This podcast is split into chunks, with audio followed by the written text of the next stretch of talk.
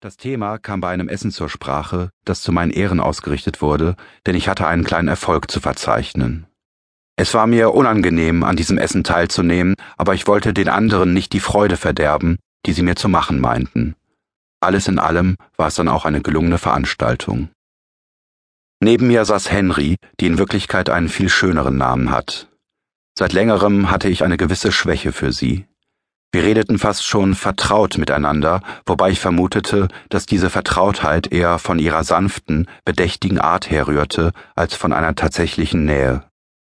Wir redeten, wie wir es schon öfter getan hatten, über Literatur, und anstatt mich von meiner besten und also auch leicht verlogenen Seite zu zeigen, offenbarte ich ihr, dass ich keine Bibliothek mehr besaß. Es war ein Impuls, dem ich einfach folgte, Seit einiger Zeit ging ich mit meinen Verlusten und Mankos offener um als zuvor, obwohl diese Bekenntnisse immer auch schambesetzt und anstrengend waren. Die eigene Katastrophe auszustellen hat etwas Aufdringliches. Es aber nicht auszusprechen ist noch verquerer, wenn man ohnehin schon einmal bei den Konsequenzen angelangt ist. Bertram, der Gastgeber, bekam das Detail auf der anderen Seite des Tisches mit und wir redeten über das langsame, aber stetige Anwachsen von Bibliotheken im Laufe des Lebens, überhaupt über die Anhäufung von Zeug und Material, das für manche über die Jahre zu einem nicht unwesentlichen Teil der Identität wird. Wir kamen überein, dass ein solcher Verlust ziemlich unerträglich sein muss. Dann zerstreute sich das Gespräch und ich wandte mich wieder Henry zu, der ich den Grund für das Verschwinden meiner Bibliothek noch verraten musste, wenn unser Dialog nicht eine auffällige Leerstelle aufweisen sollte. Also sagte ich ihr wie beiläufig und leise, so leise, wie ich sonst selten sprach, aber sie selbst sprach leise, war kaum zu verstehen, zumal sie zu meiner linken und also Tinnitus geschädigten Seite saß, dass ich bipolar sei. Ich schätze, sie wusste das eh, oder sie wusste irgendwas. Jeder wusste irgendwas. Im Englischen gibt es die bekannte Wendung The Elephant in the Room. Sie bezeichnet ein offensichtliches Problem, das ignoriert wird. Da steht also ein Elefant im Zimmer, nicht zu übersehen, und dennoch redet keiner über ihn. Vielleicht ist der Elefant peinlich, vielleicht ist seine Präsenz allzu offensichtlich, vielleicht denkt man, der Elefant werde schon wieder gehen, obwohl er die Leute fast gegen die Zimmerwände drückt. Meine Krankheit ist ein solcher Elefant. Das Porzellan, um ihn gleich durch sein zweites Bild stampfen zu lassen, das er zertreten hat, knirscht noch unter den Sohlen. Was rede ich von Porzellan? Ich selbst liege drunter. Früher bin ich ein Sammler gewesen. Süchtig nach Kultur hatte ich mir über die Jahrzehnte eine imposante Bibliothek aufgebaut, die ich mit großer Liebe zum Detail ständig ergänzte und erweiterte.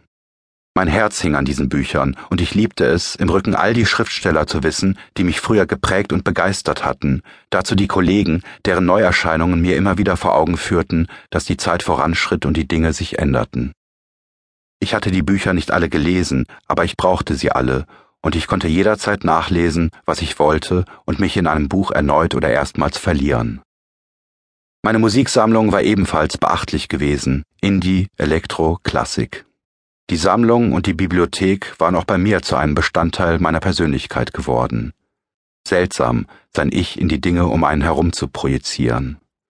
Seltsamer allerdings, diese Dinge zu verschleudern, ohne es eigentlich zu wollen. 2006 hatte ich den größten Teil meiner Bibliothek verkauft, vor allem die Klassiker. Plötzlich waren mir, dem Maniker, die vorher geliebten Bücher ein Ballast, den ich so schnell wie möglich loswerden wollte. 2007, in der Depression, betrauerte ich diesen Verlust dann sehr.